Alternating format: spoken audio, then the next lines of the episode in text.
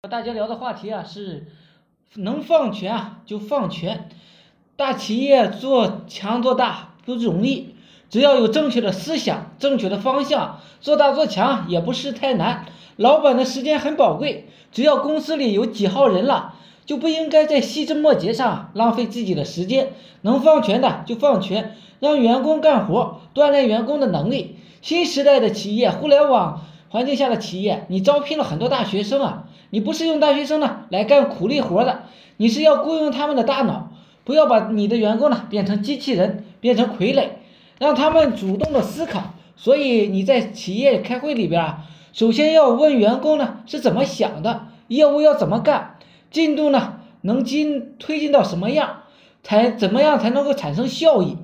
我都让员工自己决定。听完他们汇报过后啊，我不是批评他们，也不是指挥他们该怎么干，我只负责帮他们呢精益求精，把他们的思想啊理顺，指出哪些想法是有问题的。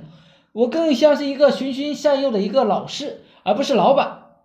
我喜欢读《论语》，里面有一句话是“学而不厌，诲人不倦”。我就是打算做这样的人，每天呢。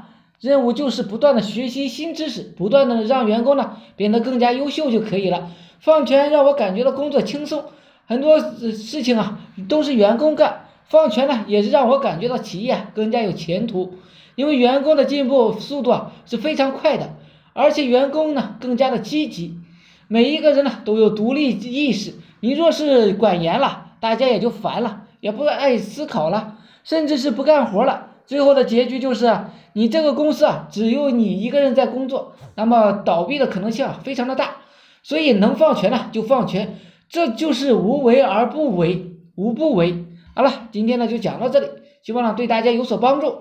想系统的学习网络营销知识的，可以加我微信二八零三八二三四四九，谢谢大家。